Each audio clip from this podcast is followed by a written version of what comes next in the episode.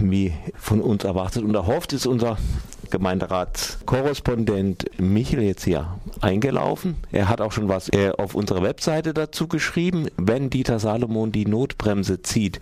Ja, Michel, wo hat er denn die Notbremse gezogen? Gestern war ja die dritte Sitzung des Gemeinderates und eigentlich hätte es ja eine Sitzung werden sollen oder können, die sich äh, wesentlich der Frage der äh, Wohnungspolitik in dieser Stadt. Mhm. Es ist ja bekannt, dass in Freiburg die Mieten steigen, exorbitant, die Eigentümer, äh, Eigentumspreise steigen, 30 Prozent in den letzten drei Jahren allein.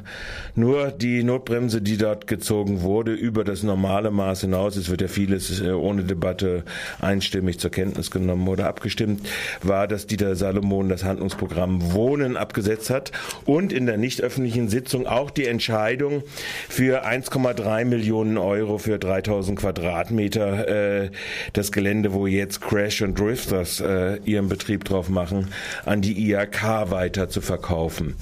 Beide sind äh, Themen sind ja bei Radio Dreieckland seit Anfang des Monats publik gemacht worden. Äh, da musste dann ja auch die BZ drauf einsteigen, zumindest äh, was äh, die in nicht öffentlicher Sitzung anstehenden Verkauf dieses Crash und Drifters Grundstücks angeht. Ähm, das ist jetzt aber, wie gesagt, erstmal abgesetzt worden. Das ist die Notbremse, die Dieter Salomon gezogen hat. Wie wir seit äh, Monatsanfang ja schon berichtet haben, ist das Handlungsprogramm Wohnen, was der Freiburger Gemeinderat äh, beschlossen hat und äh, was ja einen ganzen Maßnahmenbündel neben dem Neubau eines Stadtteils äh, umfasst, als da sind. Äh, energisches Vorgehen bei Zweckentfremdung, als da ist äh, Verlängerung äh, der sozialen Belegungsbindung, da gibt es ja auch ein äh, landesweites Programm, als da ist eine aktive Liegenschaftspolitik, da gibt es vom Bund und Land ja zum Beispiel auch Angebote, die Grundstücke verbilligt abzugeben. All diese Elemente, die im Wesentlichen äh, im äh, Einflussbereich des ersten Bürgermeisters Otto Neideck liegen, äh, sind faktisch und das ist das wesentliche Ergebnis in dieser Vorlage Handlungsprogramm Wohnen äh, gewesen. Äh, sabotiert worden. Also man kann es wirklich anders nicht äh, begreifen. Also wenn also äh, ein, eine Woche nachdem eigentlich die Berichtsfrist abgelaufen war mhm. im Jahre 2014, äh, der erste Bürgermeister einen Brief schreiben lässt an Wohnungsbaugesellschaften des Freiburger Ostens, wie es denn aussieht, ob sie äh, Interesse daran haben, Belegungsbindung fortzusetzen. Und fünf antworten dann darauf, ja, haben wir, und fünf schließen das notorisch aus. Ja und dann passiert überhaupt nichts mehr, dann ist das äh, eine klare Sabotage, also von diesem Element, dass man die Belegungsrechte mit den äh, äh Gesellschaften eintritt und Genossenschaften sind das ja meistens, äh, dann ist das Sabotage. Das kann man wohl äh, mit Fug und Recht, wie ihre, äh, ich, ich glaube, Irene Vogel wollte sich nicht so festlegen, gestern auch äh, äh, der, der, der äh, wohnungspolitische Sprecher der SPD auch nicht so ganz äh, darauf festlegen. Also das äh, fand dann also äh, also der Ton in der Gemeinderat ist ja sehr konsensorientiert und äh, die Bezeichnung als Sabotage wird ja nicht so gerne dann äh, genommen. Aber eine Blockadepolitik ist es. Und das Gleiche haben wir jetzt ja an Beispielen das äh, da äh, steht dann in der Vorlage drinne. Wir sind im ständigen Kontakt mit dem Land und der, äh, äh, dem Bund über die Frage, ob wir äh, äh, Liegenschaften erwerben können kein einzig konkretes Projekt binnen zwei Jahren. Hm. Äh, gäbe genug. Im Moment jetzt bekannt geworden ist ja die, äh, die, die ehemaligen Franzosenwohnung hinten in der August, die äh, Ganterstraße im Freiburger Osten. Relativ große Wohnung, nichts gemacht worden dran. Äh, also die jetzt zum Verkauf anstehen und wo wiederum dieses äh, Freiburger äh, Renditejäger äh, und Beute äh, Projekt äh, wie zum Beispiel Sauerimmobilien einsteigen will. Also da ist also nichts gemacht worden. Dieter Salomon hat, wie gesagt, die, die Notbremse offensichtlich gezogen. Er hat das auf die Tagesordnung gesetzt äh, und hat es dann eben halt wegnehmen können. Also so konnten wir dann auch nicht weiter, wurde darüber nicht weiter geredet. Verblieben ist dann praktisch nur ein dreifacher Themenkomplex.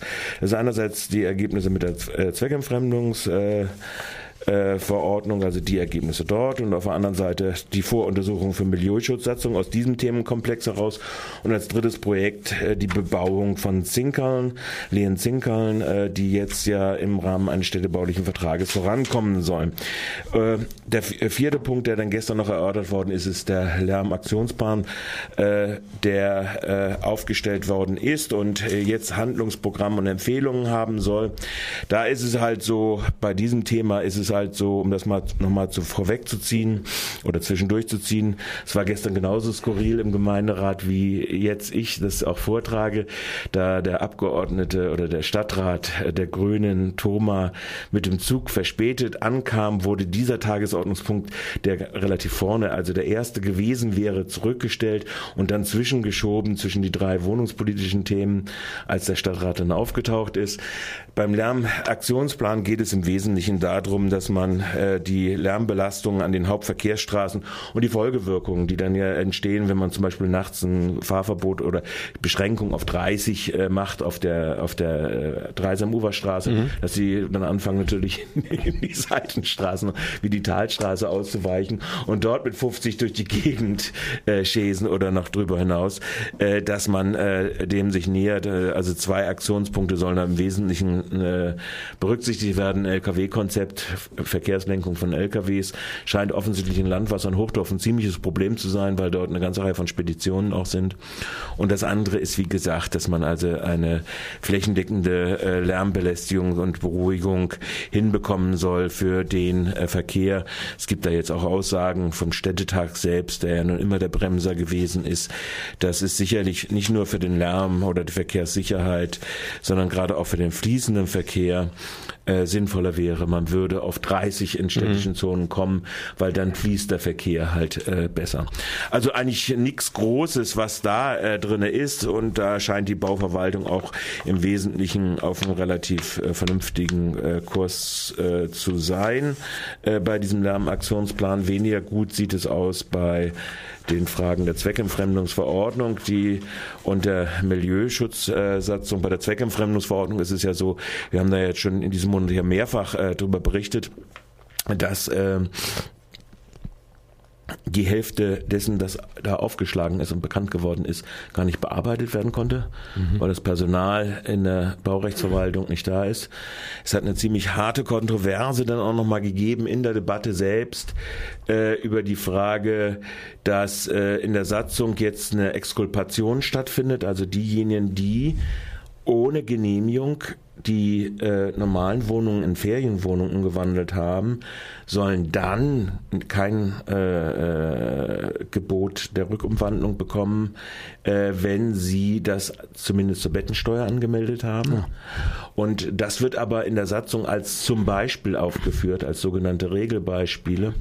Und äh, da äh, wollte selbst der Stadtrat der Freien Wähler nicht ganz mitspielen, der Herr Dr. Gröger, der gesagt hat, das ist ja, was soll es denn noch geben? Da, kann, da geht ja ein absoluter Exkulpationsprozess los. Und der mhm. Sinn und Zweck dieser Verordnung ist natürlich, dass man äh, wieder zurückkommt zu normalen Mietwohnungen und nicht also praktisch im Abkassieren äh, der, der, der, der Ferienwohnungen, die das bis zu fünffache bringen können.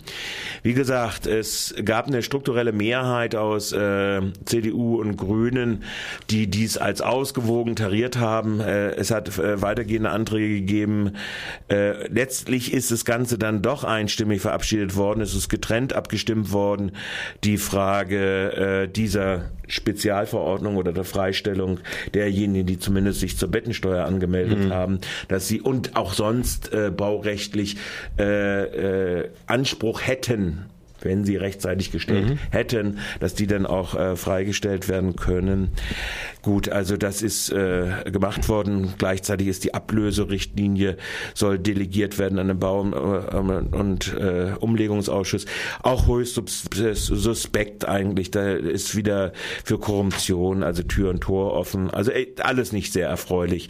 Trotzdem hat das einstimmig passiert und auch die Voruntersuchung für die Milieuschutzsatzung. Das ist ja im Prinzip ein Instrumentarium, wo man sagen kann, hallo, jetzt äh, wird schon aufverkauft oder aufgekauft in bestimmten Stadtquartieren. Mhm. Die entsprechend alt sind und wo man sich erhofft, äh, praktisch durch Abriss und der Neubau äh, größere Nutzungsintensitäten rauszubekommen. Da kann eine Kommune sehr wohl schon lange, und zwar seit 2013, nach einer geänderten Rechtsverordnung der Landesregierung eingreifen und kann dieses Instrumentarium benutzen, um zu sagen, nee, das muss aber erhalten bleiben, so die soziale Zusammensetzung der Bewohnerinnen und mhm. Bewohner. So und ähm, dieses soll jetzt und so ist der Auftrag eben halt an das Baudezernat äh, äh, benutzt werden, um äh, äh, Quartiere zu identifizieren und gegebenenfalls mit Satzungen einzugreifen. Eine hat es ja schon gegeben in St. Georgen, im Barivik, äh, da hat es ja da so einen Eingriff schon gegeben.